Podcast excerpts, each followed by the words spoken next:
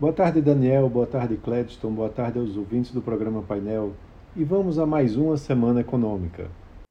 A semana aqui no Brasil vai ter informações importantes de dados da atividade econômica e uma agenda política também a se esperar, né, com o encaminhamento principalmente das matérias sensíveis que estão lá no Congresso, como o arcabouço fiscal e a reforma, do, e a, a reforma tributária.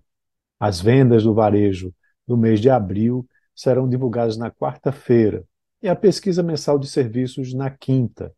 Para o varejo, há uma previsão de retração mensal de 2% e uma expansão anual de 2,1%. O núcleo do índice, por sua vez, deve apresentar um crescimento de 0,3% em relação a março.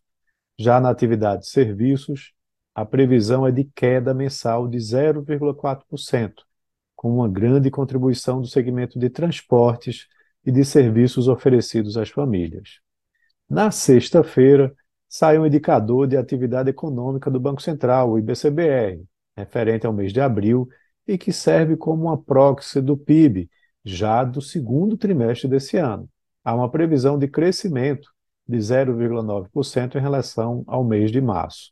E é importante também a gente acompanhar o relatório Focus dessa segunda-feira, depois que o IPCA do mês de maio mostrou uma desaceleração em intensidade maior do que a esperada. Então, é possível que haja uma revisão das previsões de inflação e juros para esse ano. E o grande destaque vem lá de fora, principalmente lá dos Estados Unidos. É uma semana decisiva para a política monetária de lá. O Comitê de Mercado Aberto, o FONC, do Banco Central Americano, se reúne, pela quarta vez no ano para deliberar sobre os juros daquele país. Há uma expectativa, ou seja, 74,8% é, do mercado aposta na manutenção da taxa no atual patamar, entre 5% e 5,25% ao ano.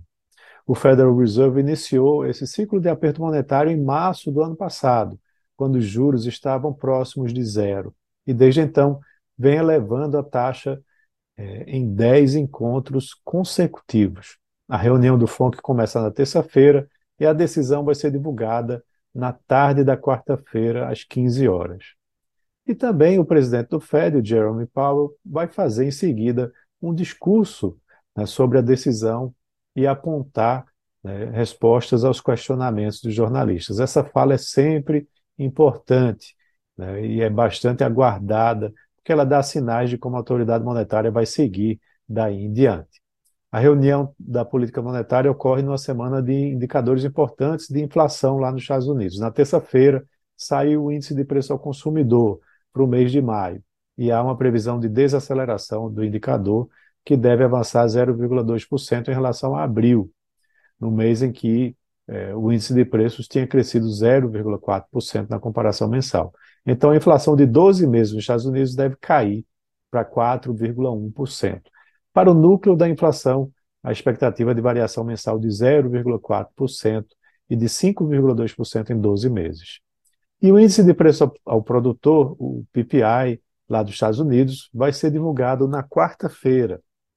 E se fala numa retração de 0,1% para o mês de maio, na comparação em abril, e uma inflação de apenas 1,5% em 12 meses.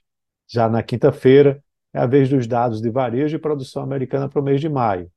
Para o varejo, o consenso do mercado fala em um recuo de 0,1% nas vendas em relação a abril, e para a indústria, a previsão é de uma alta de 0,1%. Em outros países também teremos decisões de juros lá na zona do euro, vai acontecer a reunião do Banco Central Europeu na quinta-feira, onde o mercado prevê uma elevação de 25 pontos base na taxa de juros do bloco. E a economia, vale lembrar, entrou em recessão técnica e a inflação dá sinais de arrefecimento. Ainda assim, a autoridade monetária deve continuar cautelosa e observadora em relação ao movimento né, da economia. É, o índice de preço ao consumidor da zona do euro vai ser divulgado um dia depois, na sexta-feira, e há uma previsão de estabilidade do indicador, deixando a inflação de 12 meses mantida em 6,1%. Também na sexta-feira, o Banco Central do Japão conclui sua reunião de política monetária com expectativa de manutenção de juros em patamares negativos. Mas dirigentes do, do Banco Central de lá do Japão podem sinalizar o início de uma política de aperto, já que o PIB japonês ficou positivo no primeiro trimestre de 2023 e a inflação está próxima de seu maior patamar em três décadas.